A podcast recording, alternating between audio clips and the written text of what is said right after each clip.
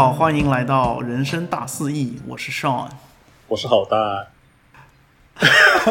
这有什么？欢迎大家来到我们的频道。所以好大，你现在在什么地方？我现在在土耳其，呃，伊斯坦布尔。经过三个月、四个月兜兜转转，我又回到了这个地方。哦，所以这不是你第一次在？对我之前，我大概去年十月的时候来过一次，然后那个时候秋天嘛，然后现在是冬天，就是季节上差差挺多的。然后现在也是伊斯坦布尔的淡季，所以就是这这回来还挺不一样，但确实不是第一次啊。I see，了解了。对，先跟大家汇报一下这个我跟好大的基本情况。我好大都是在湾区工作，然后在国内成长，然后本科以后呃来美国，但我们其实也并没有在美国定居下来，在当地人看来，大概可以理解为我们是这个外来务工人员。但是因为我们是这个外来务工人员呢，我们有一个这个户口的问题，并没有拿到当地的户口。对，其实其实说我在湾区其实都已经不准确了，因为我相当于是直接被美国就扫地出门了。现在，对，就现在我是因为户口的问题，所以我就是没法暂时没法在美国工作，就以一个合法的身份工作。呃，所以我的公司呢就把我送到了欧洲的某个国家，让我在这边先相当于外派过渡一年。对，然后相当于是因为要过一年嘛，然后我就觉得说。嗯，以后也没有这个机会了，所以不如就是说趁现在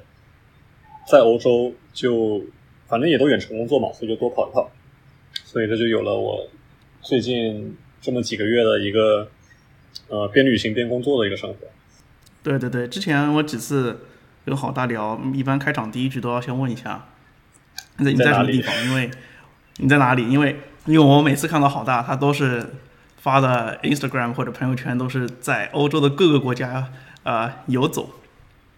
然后其实我觉得我之前的呃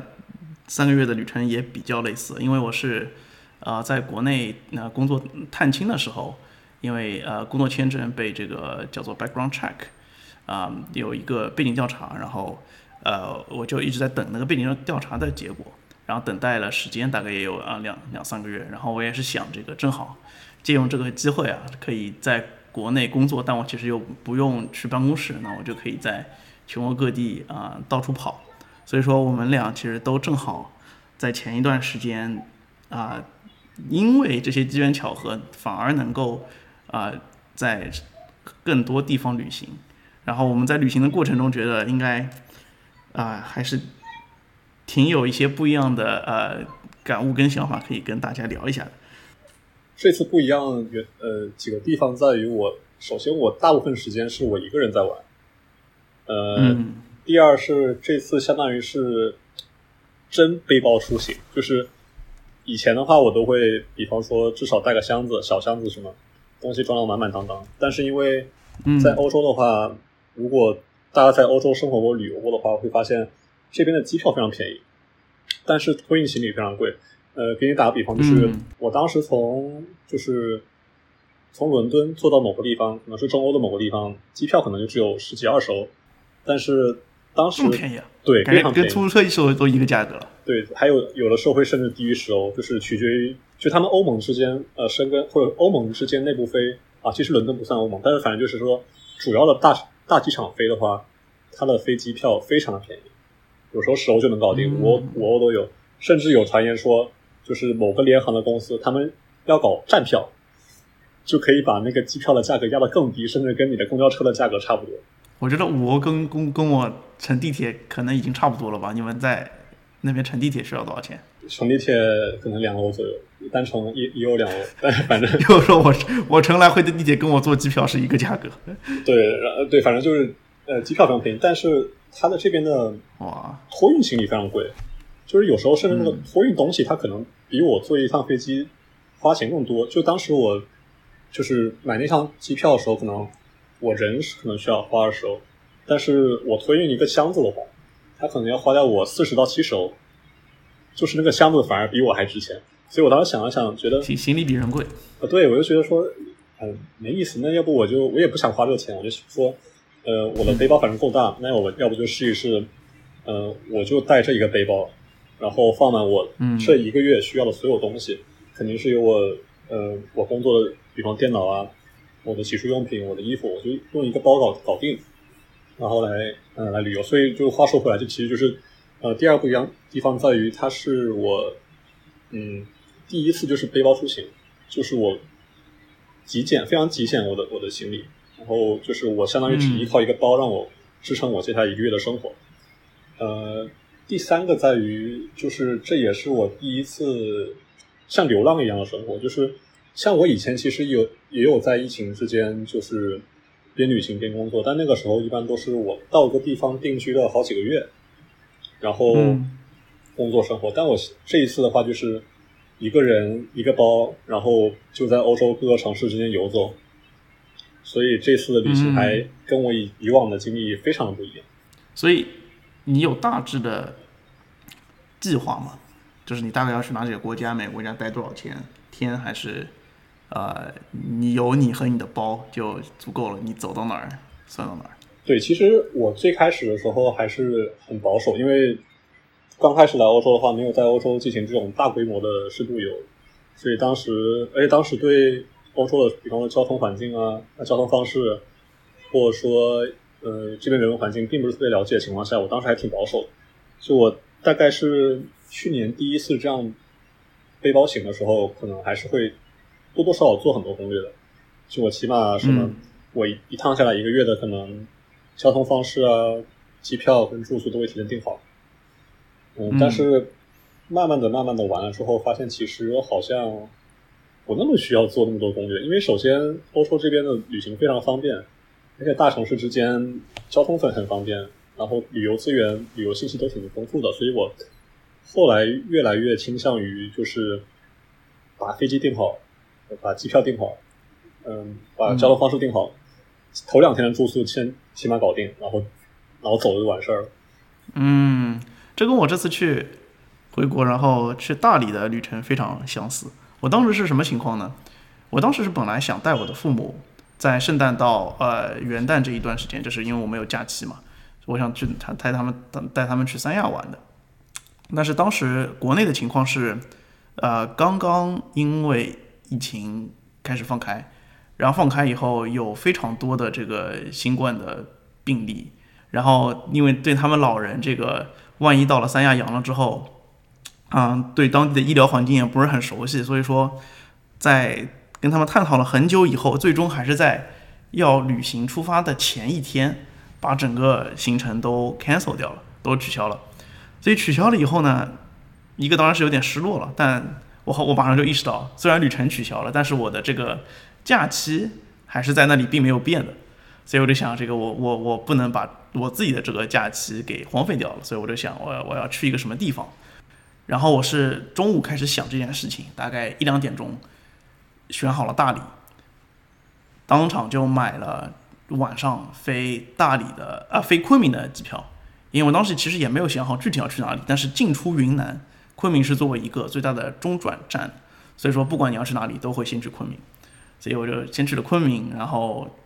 过了一两个小时以后，就把我所有的行李全都打打包好，然后再地铁上我开始查。这个昆明怎么样去大理？昆明怎么样去泸沽湖？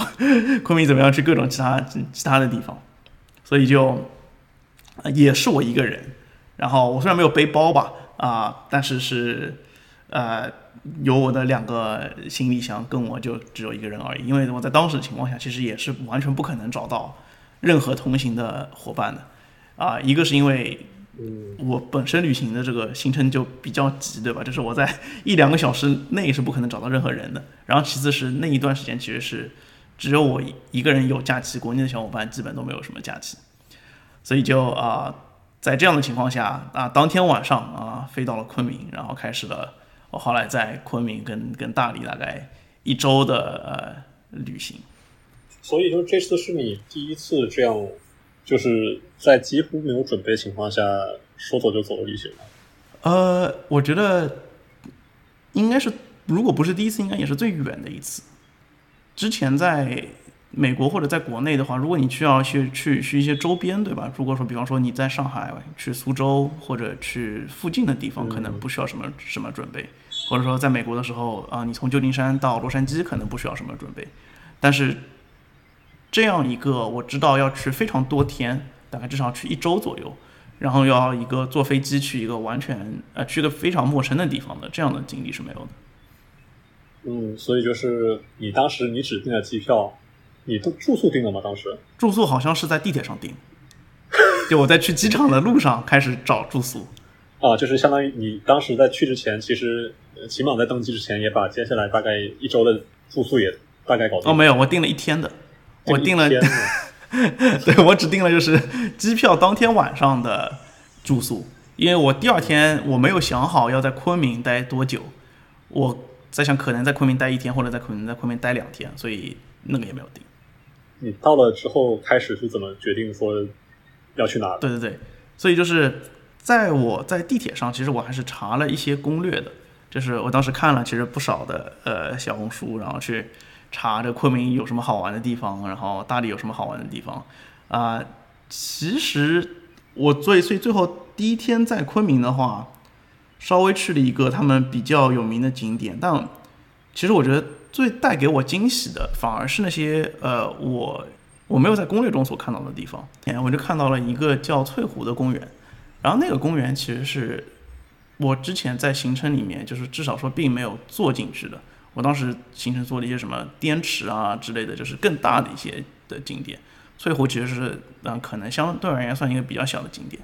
然后，所以我当时并不知道翠湖是什么，我只是看到那个地方，嗯，风景非常的美，它在一个市中心，然后，嗯，公园旁边有一些芦苇丛，然后你能远看就能看到那边有很多的海鸥，呃，在芦苇边，在公园的桥上，然后就呃径直走进去，然后围绕那空园公园兜了很大一圈，然后那个公园其实成为了我在昆明我觉得印印印象最美好的一个呃一个景点。我觉得很大一一个程度上是因为我其实对这个地方没有任何的期待，不像啊、在我去滇池的时候，我知道这里有海，这里有很多海鸥。当我有这个预设之后，我再去玩这个滇池，其实我会觉得啊，也也就这样，对吧？啊、当在没有期待的时候，突然走进一个城市中很美的这样一个公园，其实对昆明这个城市产生了很多的好感。挺有意思，因为你说到这个事情，让我想到好像我在过去这一段欧洲旅行中，其实好像给我带来最惊喜的地方，反而是那些平时我没有做攻略的，就攻略上并不包括的地方，甚至是一些本来计划中没有想到会发生的一些事情。就比方说，我在因为我在欧洲的话，平时旅游的时候我还要工作嘛，所以其实很多时候我是没法住青旅的，因为我需要一个比较好的工作环境，呃、嗯能够让我，比方说，因为我我跟美国那边需要对接工作嘛，所以有时候我工作可能是从下午，比方说三三点四点到半夜十二点一点这样，所以就是我还是得需要一个比较，嗯、不会吵，起码不会吵到别人，然后能让我专注的一个环境。呃，嗯但是我就觉得说这样好好孤单啊，就是你说我一个人旅游的话，一整天早上自己出去玩，对吧？可能加入个什么什么团，可能认识一些人，但是下午之后就是一个人在屋子里，所以其实其实挺孤单。所以我后来的话，我会有意识的在我旅行中，如果我不需要工作的话，我会去多住些青旅。然后，嗯我发现呢，就是因为住青旅的话，它本身其实就跟住宿没有区别，但是它有一个不一样的地方，就是在于你可以认识一些人，然后你跟这些人的交互你是没法预期的，就你根本不知道你在去青旅的时候你会遇到什么样的人，认识什么样的人。嗯，举个例子，就是当时让我印象最深的是我在布达佩斯住青旅，那个是我大概，嗯，我想想，去年大概十一月的时候，嗯我是第一次在欧洲住青旅，然后当时就是我在住青住进去之后呢，就是那天晚上我大概认识了大概可能来自八个不同国家的小伙伴，就是我进到进到我的屋子里的时候，check in 放我包的时候，我旁边床就是个韩国小哥，然后就看到我们两个都是亚洲人嘛，就非常亲切，嗯然后就是特别亲切但也不其其实不知道对方是什么国籍，就开始用英语英语聊，但是就是我在美国生活过，就是那边韩国人挺多的嘛，所以我基本上听他口音的第一句话我就知道，哎，呃，韩国的小哥你好，就是跟他开始聊起来，然后就是当时就是一种非常奇妙、很融洽的环境，就是大家觉得好像从亚洲那边来都挺远的地方，能够在嗯。欧洲这么一个、也不能说是犄角旮旯，但其其实是一个挺挺离家挺远的地方，能够遇到一块儿，其其实挺有缘分。然后我们就开始聊，比方说之后去哪里玩啊，嗯，今年在布达佩斯玩了啥，呃，然后接着他跟我说，你知道吗？其实我不是这个屋里唯一的亚洲人，我这两天都跟另外一个日本的小哥一起玩，然后他就拉着我出去，因为他其实当时在做饭，然后他拉着我去餐啊，厅里，你们情侣还可以做饭，可以啊，情侣一般都可以做饭，情侣一般就是所以不在你们的房间里面，已经在一个就是公共的区域里。对，就是它是情侣的布局大概这样，就是有房间，房间里面有床，但是房间外面一般是一些可以就是 social 做饭、吃饭的地方。了解对，，然后当时对他当时就是拉着我出去，然后就是碰到了一个就是这两天跟他一起玩的一个日本小哥，然后就开始聊，然后就是我们三个都是对亚洲人，对，然后就我们都有一些，比方说文化共情，就开始聊，比方说聊呃这两天吃了什么，对不对我们亚洲味，然后会聊一些，比方说呃日本的字儿我看不看得懂，中国的，比方说当时我写了个就是我写了个四川。然后那个日本小哥是能认出来的，就当时我觉得特别有意思，就是能有这种文化交流。然后再之后呢，那天晚上就是我们在吃饭的时候，越来越多人就是会经过那个那个餐厅嘛，然后每次经过一个人，我们都会打个招呼，然后就慢慢就越来越多人聚在那边一起聊天。啊，大概嗯。后来我想一下，可能聚了，可能接近有十个小伙伴，来自大概八个不同的国家，有呃有有德国，有泰国，嗯。有印度，有荷兰的，有阿尔及利亚的，还有突尼斯，就是来就是来自不同国家的人，然后我们就嗯一起聊天啊，聊，比方说在欧洲哪里最好玩儿，然后比方说当时有个德国小妹，她跟我们讲她在北欧四国旅行时，因为北欧四国特别贵嘛，就给我们讲她当时在北欧四国不得不去餐馆边打工边赚钱，边维持她这个呃旅行的这个这样一件事情。然后我发现就是嗯他们给我很大的一个不能说冲击吧，给我一个很震撼的地方，就是在于青旅里认识这些人，他们都是真的是非常热爱旅游，就他们基本上所有人都跟我一样，都是背了一个包，但他们就是完全把工作给辞了，呃，学习学到一半先 gap 一年，然后全职在在欧洲在世界上跑。就当时我认识那个日本小哥，他其实现在我们在说话同时，他可能现在已经到了南美洲的乌斯怀亚。他当时跟我说的情况就是，他是呃，因为特别想进行一次环球旅游，想在结婚前把这件事情干了，他就直接把他酒店的工作给辞了，带着自己的全部积蓄，开始从东南亚跑，跑到欧洲，再到南美洲，最后再回到呃亚洲那边。他说他想这么干，直到他把他的积蓄给花完，再回去工作不。是，你要知道，日本人之所以可以这样干，他们有一个先天的非常大的优势，就是因为日本的护照可以免签非常多的国家。对，我知我知道，就对日日本其实它的护照应该是全就全世界范围内最好用的，就感觉好像免签大概一百九十一个国家多少，就我当时看就排名最好最好用的那个护照。对，对，但是反正话说回来，就是当时其实那趟旅行非常惊喜的地方就在于我能够以下在我预料之外的情况下，去触碰了很多不同的文化，去嗯跟很多不同的人有连接，然后这些东西就是我本身我在做，比方说布达佩斯的攻略时候是没法计划，我根本不知道我会遇到这些人。嗯，对，然后再讲一个很有意思，就是当时我们八个人，我们就决定去泡澡堂子。就布达佩斯的话，就是他们有个传统，就是喜欢在喜欢泡 SPA，所以你会在那边看到非常非常多，呃，非常大的那种非常也非常华丽，然后面积非常大，然后装修的非常豪华的那种澡堂子，就是温泉啊，呃，SPA 这种这种东西。当时我们是就是天然的吗？还是还是是烧的热水？有天然的，然后也有人工的，基本上是去布达佩斯大家都会体验的一个事情。就这个东西，它确实是在我的我的那个计划里，就是我当时确实计划，就是说我会我需要在我在布达佩斯的这几天里，至少去一个澡堂子里泡一泡，嗯，但是当时我没有计划到的是，我是跟一群我刚刚认识的小伙伴一起去泡的。所以我们当时去泡的时候，刚刚见面，两两两天就坦诚相见。呃，对，然后当时我们就是在泡澡的时候发生了很多有意思的事情，比方说，就是他那个澡堂子就是有那种有冰水池跟热水池嘛，就热水池就是那种可能就是挺热的，就是正常 SPA 的温度，然后旁边会有个冰水池，可能是大概零度两度的那种冰水，然后它的官方建议就是说，你在这两个池子里，就相当于你是两个池轮流泡嘛，你在热水池里可能泡一分钟左右。然后去冷水池里泡十秒钟，就十秒钟就好，不要泡更多。在两个池子间反复横跳。对，轮轮流横跳，没没错。啊，当时我们就就是因为如果是我一个人去的话，我肯定就是遵循这个规则嘛，就是说，它规则这边写的说一分钟十秒钟，一分钟十秒钟，跟着它这么这么泡。但是泡澡也也太累了吧？这这国国内泡澡不一般都是在一个池池子里面泡个四十分钟啊，四十分钟肯定太久，泡个它二十分钟科学。依据，就是说你你这样子轮流泡的话，应该是有助于你的那个血管的收缩，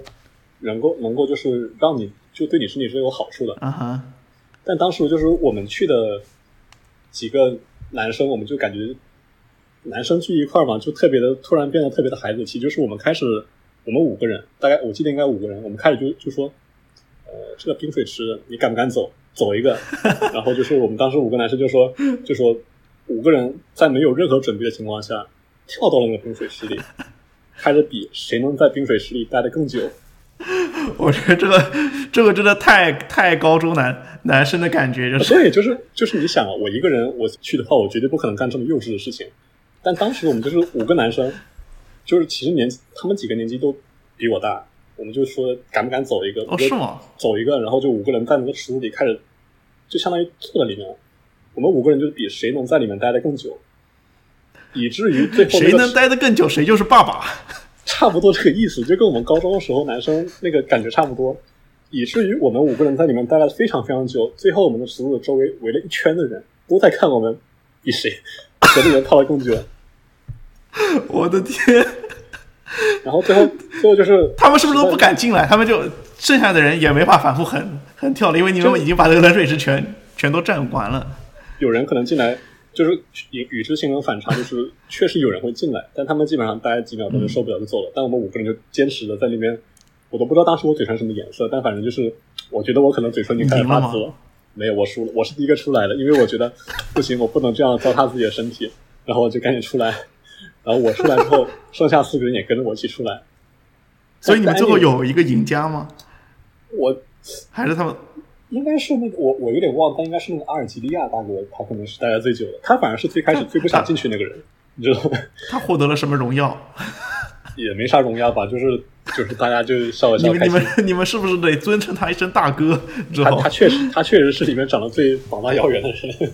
叫大哥也没啥问题。对，但反正嗯。anyway 就是我的觉得就是说，本来我的计划里就是我自己去泡个澡，体验一下达佩斯的澡堂子，但是因为认识了一群人，然后因为有了这些碰撞，我如果自己去，可能是本身一个平平无奇的一个体验，可能就是在他讲哇，布达佩斯的澡堂子，哇，他们的装饰好豪华，但是就不会有这么多有意思的事情会发生。然后这些事情反而是让我觉得我这趟布达佩斯之旅最值得回味的地方。对的，我我觉得我这次去大理有跟你非常非常类似的感受，一个是在旅行中所认识到的不期而遇的人所带给我的不一样的经历，第二个是因为那些陌生人或者当地人跟他们的交流，而影响了我的旅程本来计划当中的一些规定的途径，反而让它变得更有意思。我从昆明去大理的时候，我当时是一个人，然后大概晚上八点半到大理，但是我在那天晚上凌晨两点半到三点钟的时候，还在跟一帮陌生人一起喝酒聊天。所以这个事情是怎么发生的？是我当时一开始到呃昆到大理古城的时候，呃，我就被它古城的这个氛围就有有有所吸引，因为大理的古城跟中国国内其他地方的古城所不一样的地方是，大理的古城是至今有居民居住在里面的，不像大部分国内的其他地方的古城，就是原住民已经完全被搬呃已经完全搬到其他地方去，然后就只剩下了啊、纯的商业化的东西，卖一些小商品。大理古城是既有原住民，又有这个呃来游玩的人，又有来这边久居的人，所以你能看到，嗯，古城里面有一些嗯咖啡厅，然后有人在里面，呃虽然是晚上，但有人在里面看书，有人在外面就是坐着躺在那边休息。就是然后你也能看到有很有生活情调的一个地方，感觉。对，它是一个很有生活气息的地方，它不是一个只有呃商业的地方。它的生活气息啊、体现在体现在它的它的店，然后体现在啊、它周围的小酒馆。大理古城中有非常多的小酒馆，然后啊、里面很很里面有很多都有 live music，然后有歌手在唱歌。然后最令我感到有意思的是，这是在酒馆的外面，哎，不一定是酒馆的外面，或者在在街边，对吧？你就能看到呃，很有一些年年年轻人，他们就是坐在街边，然后手中拿着几瓶啤酒或者别的酒，然后一起聊天，一起喝酒，然后有有吉他的 group，啊、会有一个人弹吉他唱歌，这个是呃，尤其是在美国非常不能够感受到的呃烟火气息。你要是在美国坐在马马路边子上开了一瓶酒，可能过了五分钟之后直接被警察带走，对吧？因为这边是 不允许你在这个，它叫你不你不可以 public drinking，嗯，对，所以这是一点。然后啊、除了酒馆之外，大理古城还有很多摆摊的人啊、我一开始路过一个摊，是两个女生，然后她们在卖画，然后我稍微跟她们聊了几句，就知道她们是也是就是学艺术的学生，然后放寒假的时候去大理那边，然后就就卖就卖自己的作品，嗯，然后还看到一个摊位，他们有一张非常就破破烂烂的硬卡纸，然后放在地上，啊，摊位有有有有有好几个人啊，有的站着，有的坐着，他们也在各自的聊天，然后那个摊位的牌子上写的是呃故事换酒，然后他们整体的氛围都非常的呃怎么说非非常的自在，嗯，我就一开始刚走过去的时候，其实我我看到这个古城啊、的氛围，它非常我我觉得非常好，但但但是我就毕竟还是刚到一个陌生的地方嘛，就我的心态还是有点紧张的，就我不知道呃。我我就我就走在路上非常像一个游客，你知道吗？就是我非常的僵直，然后但但是我就还是尝试过去跟他们聊了几句，啊，就说他们就说啊这边有酒，然后你如果给我们讲一个故故事的话，我们可以就就一起一起喝一点酒这样。然后因为我当时僵直的心态，所以我其实并没有跟他们在啊、继续聊下去，我就说、啊、OK 好知道了，我说我先去其他地方看看。然后这个时候呢，我还是有一个非常啊、之前固有的一个，我到了一个地方，我要去找他们这边当地最好的餐厅，然后最好的呃酒馆，嗯、的这样一个心态，所以我还是顺着大众点评上找到的一家小酒吧。其实找了蛮久的，然后呢路过他们单位好多次，他们还会跟我打招呼，我也很尴尬。好尴尬。对对，但不管 anyway，我还是坚持要找那个我在大众点评上看到的那个小酒馆。坐进去以后，那也是一个啊、有 live music，稍微有一点点吵闹，因为它跟我的距离非常近嘛。然后我就坐在吧台上，然后开始跟 bartender 聊天。因为我平时自己也会稍微就是在家调一些小酒，所以我对酒稍微有一些概念。然后我问他你能不能给我推荐一些，呃，你这边就觉得特别呃独特的酒。然后他就指了指他那个吧台上啊放着五瓶自己浸泡的酒，然后里面用浸泡的东西特别奇怪，啊、有？小米辣，小米没有人参，有姜，没有都是植物，都植物是。你让我想到一些稀奇古怪那种武侠小说里，什么泡的人参、泡的蛤蟆、泡泡什么什么大大象大象牙齿，呃，没有那么奇怪，但是也是非常奇怪了，有小米辣，有生姜，有花椒，有香草荚，还有一个什么中药，还有一个什么草药，我也我忘记了。然后那个花椒配龙舌兰，这这真的特别特别猛，特别难喝。那 anyway，就是他跟我他跟我指了这些酒以后，他说啊，那那我给你就都倒一点吧。然后他就拿了一个小小小杯子给我，然后他说啊，这个可以免费请你喝。然后我当时就很震惊，就是这是我第一次走进一家 bar，然后免费喝他们家的酒，然后在我没有做任何事情的情况下，也没有任何原因的情况下，啊，bartender 就给我免费倒了五小杯，他们各种各样的。在这里，我要向大家推荐一个这个香草荚泡伏特加，因为它喝起来会有呃冰淇淋的味道，所以 我觉得这是大理开始就是一开始嗯、比较让我 surprise 的一个地方，是在酒吧喝到了免费的酒，然后我坐在那边也喝喝这些酒，然后也点听 live music，然后这个时候因为我是一个人坐在吧台嘛，然后看到有一有一个小哥从我旁边走过来。他是他其实是往远远方的地方走，但他回头看了一眼我，他回头看了一眼我以后啊，他就给了我一个拥抱，抱，然后他跟我说欢迎来大理。他能一眼看出来你不是大理人，然后在对，这是很神神奇的一个地方，因为你要想你在国内的任何一个城市，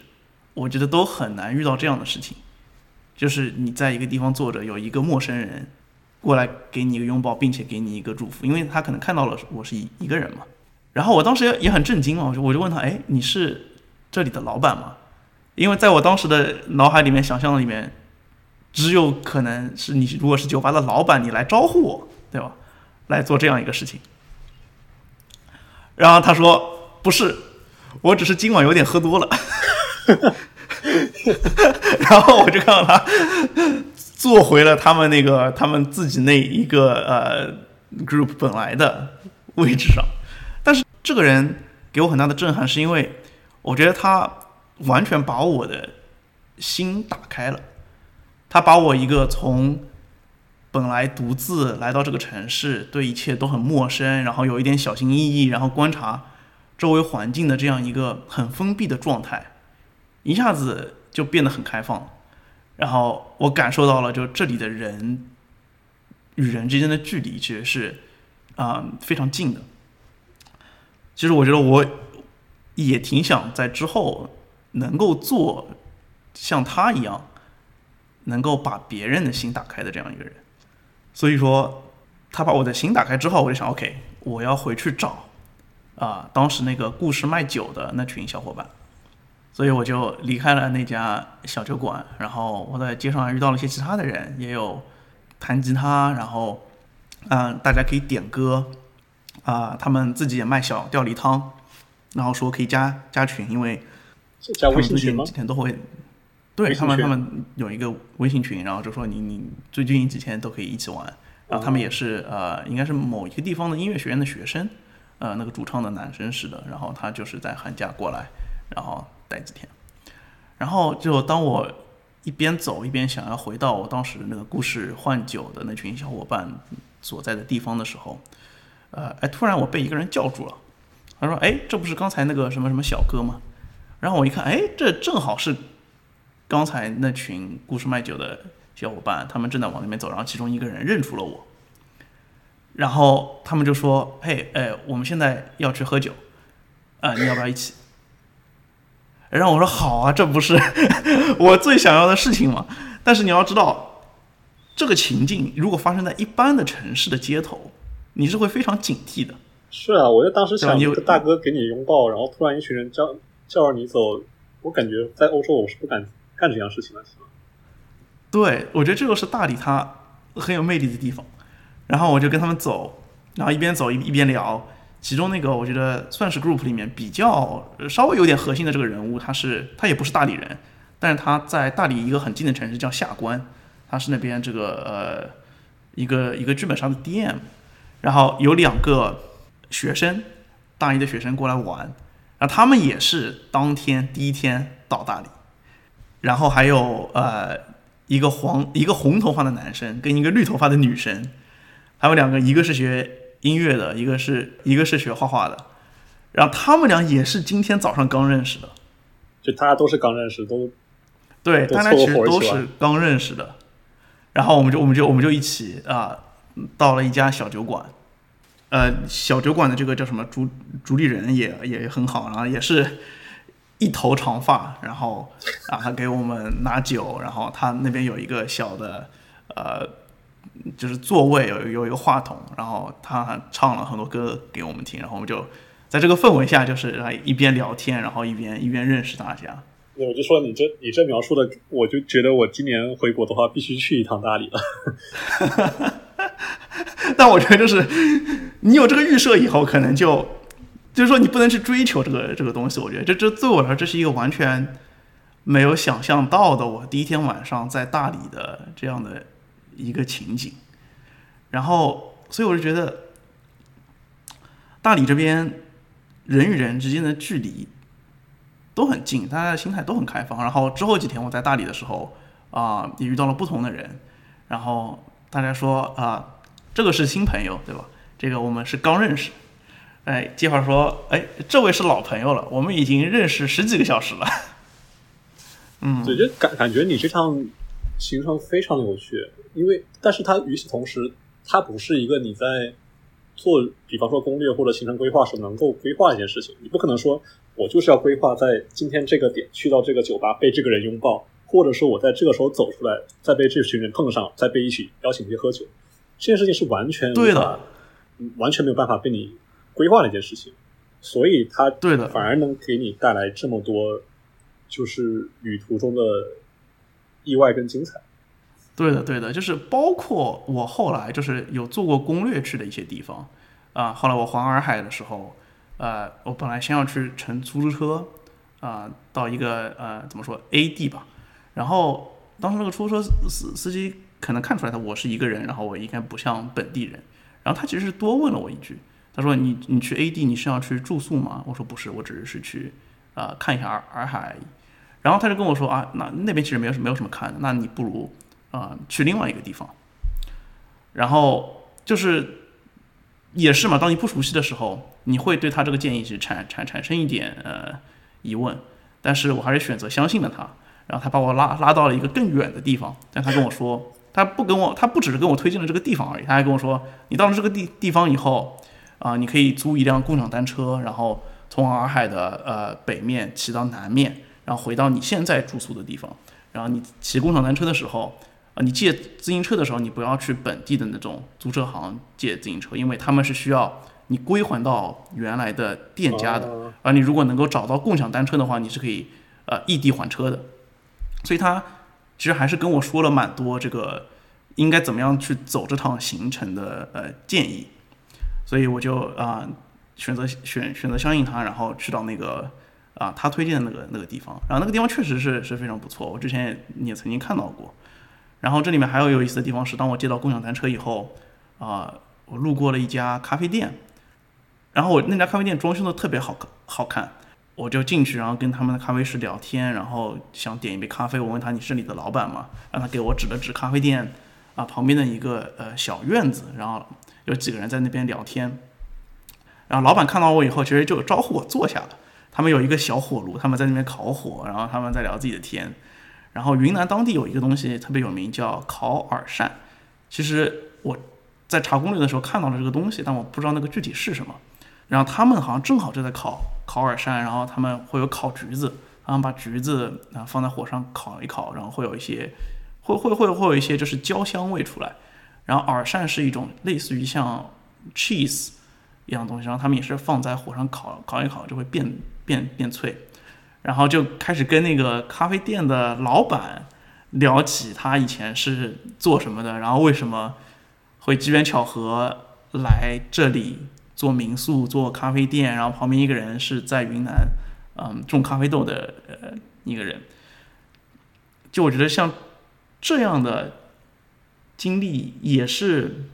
我在计划之中完全很难去计划，并且是由当地的人与人通过跟人与人的连接，能够产生的很美妙的事情。然后也觉得也是就是。我不知道你怎么着，我现在我觉得现在回忆起来，我觉得大部分我旅行中的美好的记忆，都不是说我看到了一个景点啊，这个景点有有有有多么多么的震撼我，而是在旅行的过程中，跟这些当地的人也好，一起来来旅行的人也好，和他们之间发生的一些小连接，是成为了当我在回顾这段旅行的时候所最能珍视的东西。对，因为我觉得可能我们两个都有都有同感，就是对于一趟旅行，尤其是一个人旅行的时候，有什么指导方式能够让我们获得一些旅行之外的东西，或者说，嗯如何让这趟旅行有更多的高光时刻？就我感觉可能是有两个、两个必要条件吧。第一个就是要尽可能的去跟人连接，就是不管是一样的旅行者，或者说，比方像你的情况，可能是跟当地人有更多连接，跟人有更多连接，它反而是能够给你带来一些活生生的体验。因为毕竟你说嘛，去看一个地方打卡一个打卡洱海，打卡，比方说我去泡澡，其实他们都是这些体验是死的，就是它不是一个有活生生灵魂的东西。呃，去了我看到了，它是它可能是历史，可能是美景，但它其实给你震撼的同时，没法给你有更多的共振。但是你在跟人有交流的时候，其实灵魂之间交流是往往能够让你看到当地人是怎么然后生活，还是想一些事情，往往是能给你带来很多很多，就是呃新的体验、新的思考，对吧？然后第二个可能必要条件就是有一些时间去探索这些位置。比方说，如果嗯当时我在布达佩斯，就是如果我就是把行程可能安排的非常非常满，呃，早上八点起来，几点到几点去哪个地方看哪个地标，看哪个国会大厦，我可能就没有多余的时间来说去随便走一走，呃，跟小伙伴一起去呃约着去泡澡。比方说像你的情况，嗯你可能就没有办法说晚上有时间去当地街上去认识一些人喝喝酒，对吧？就还是可能需要留出一些时间去拥抱这种你旅途中可能带来的未知。对的，就是说，我觉得这个有会有一个平衡的问题，就是说你做攻略究竟要做到什么样的程度？呃，你可以做一个非常粗犷的，大概你要去几个国家，然后你可以在有一个非常呃粗的时间点，你可能要回来或者回到原来的地方。第二种情况是，你可以做一个非常非常细致的攻略，其实到每一天你要你要住哪里，你要去什么地方玩，你通过什么样的交通方式，对吧？因为我在大理的这段行程特别好，而且我也感受到了说，我想要跟当地人发生更多的交流，所以我后来又去了国内的一个城市是成都，然后我在去成都的时候，我就想想做一个小小的呃实验，呃，我把小红书卸载了。为什么把小红书卸载呢？因为首先我发现我做的很多攻略是是在小红书上的。我发现用小红书来查攻略的问题是，其因为它是 user generated content 嘛，所以你是很难去辨别它的好坏的。即便有一些就是点赞数啊这种客观的东西，但是比方说，我能看到一个攻略，然后攻略给我推荐了一些景点，然后推荐了一些啊、呃小吃街，对吧？但是在这个攻略的下面，你就会看到有人评论说，你既然推荐叉叉叉路，一看就不是当地人。然后你也会看到一个帖子说这些地方好，然后另外一个帖子说那那些地方好，他们会有不一致的地方。然后这个时候我就开始去尝试在各种不同的信息里面去甄别哪一个究竟是最好的。嗯但这其实是一件非常难而且有点消耗的过程，因为你作为一个非本地，然后又没有吃过那边的地方的人，你是如何通过别人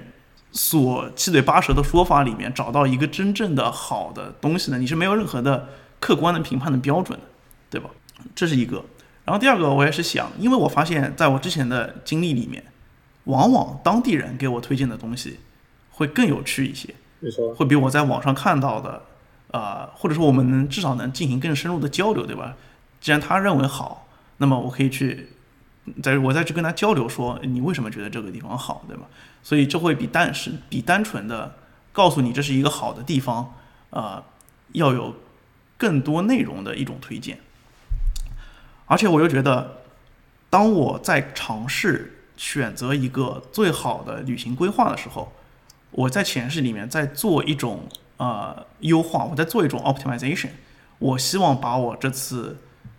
旅行最大化，我想尝到最好吃的东西，我想去到啊、最美的景点，对吧？没错。但我觉得，即便说我能够甄别出这些信信息，找到最好吃的东西和和最美的景景点，我觉得我其实也并不能够非常好的去体悟它，去欣赏它们。举一个很简单的例子，嗯，如果你没有喝过咖啡，然后你找到了一个人是一个咖啡大大师，他给你了一款他认为非常好喝的咖啡，当你喝到这一口咖啡的时候，我觉得作为一个没有喝过咖啡的人，你是完全不能够体会到这咖啡的好喝之处的，你只会感觉这个东西怎么这么苦，对吧？为什么跟我之前所有喝的饮料全都不一样，对吧？所以我觉得，与其说我去追求一个，我要找一个当地最好吃的东西，我不如把我的重心全都放在，我就去吃当地我觉得我路过的店，我来用心去感受它跟我之前的食物的区别是什么，它好吃的地方在哪里，它不好吃的地方在在哪里，对吧？当我经历过这些一般的，或者说当我去用心体体会这些食物的时候，我才能更加 appreciate。呃，当一个好的食物放在我的面前，我知道它它它好在哪里，它为什么好，而不是说因为我看到了这个地方有很多人打卡，所以我也要去打个卡，来来来说我没有错过一个啊、大家都会去的一个一个一个地方而已。对，其实你刚才说小红书这段，我很有感受，因为其实我之前很多的攻略也都是在小红书上做的，呃，然后但是做小红书，就从小红书上获取这些攻略内容会有几个问题，你其实刚刚提到过，一个是它很多攻略是把它列表化，就它告诉你，哎，呃，什么，你来，比方说欧，比方说去葡萄牙里斯本看这篇攻略就够了。然后呢，这篇攻略一般会怎么写呢？它因为怎么写，它会直接给你就是给你列一个列表，可能七八九十个景点，然后每个每个每个点后面告诉你这东西是什么，然后意思就是说你你去就完了，你哪个地方一次去了，你就算来过里斯本了。但是问题是什么呢？就是你去的地方打卡，你好像就打卡吧，你去看了发现者石碑，就是看了一个石碑，你你就是看了一个东西，你感觉其实也没有获得什么东西。但是可能就是说，你光你光看这个列表的每个东西，它就是一个死的东西。但是你没有因为说去完某个地方，你跟当地的不管是什么东西有交流，而获得一些更深层次的东西，这是第一个问题。然后，嗯，第二个问题是，小红书上的攻略会把人，我们会开始去想，我一定要找到这趟旅行中最好的东西。就是嗯有时候，比方说，再举个例子，小红书上你一般会看到的攻略，有些标题会会说，如果你不去这个地方，你就算白来了。这也是小红书上 非常经典的一个标题党。那那这它言下之意就是什么？就是如果你不去不去这地方的话，你白来，就说明这东西是最好你必须去的。但是它真是真的是一个我必须去的地方吗？其实也不一定是，因为本身我觉得旅行它本身是一个非常 personal 的东西，它是一个本身就是一个探索嘛，因为它不像是说你是一个考试一样，一定是有个最高分、最低分，一定有个满分、一个及格线什么的。其实它本身旅行它就是很多样化，没有一个就是能够用最好或者说或者说最最棒的一个这样来形容。它本身是一个你自己的感受。呃，一千个读者有一千个哈姆雷特嘛，所以就是，呃，嗯本身我觉得就是说，你把一个旅行体验说你你不去就就就算白来，这种其实是对旅行本身一个很大的侮辱。然后第三个问题在于，就是说，一旦，比方你看类似于你不来这个地方就白来了，但你真的去了呢，你可能就觉得也就那回事儿，因为你在看完这篇小红书的同时，你的预期已经被拔高了，导致说你本来你的预期是我一定要去看这个代表了上世什么中世纪什么什么什么的某个石碑，那你去了看也就那回事儿，就是一个石头嘛，普普通通这片预期，那你可能本身你的旅旅行体验也会有很大的折扣。对的，因为旅行的本质是去感受不同的生活、人、美食、景色，我觉得都是这其中一些不同的侧重点，对吧？而我觉得真正去被你所经历的呃你所看到的东西触动的方式，是将自己完全投入进去，去拥抱那些就是所有的未知和惊奇，对吧？如果不是如如此，我们可以想象另外一种情况，就是你如果能够做一份完美的攻略。你能够预知到你所要去的每一个地方，你所该走的所有的最优化的路，你能够预想到你能所有看到的东西，这样的话你没有任何意外。但与此同时，你的旅行在开始之前，它也就结束了。所以，祝大家少点优化，多些感受，尽情拥抱肆意的旅程。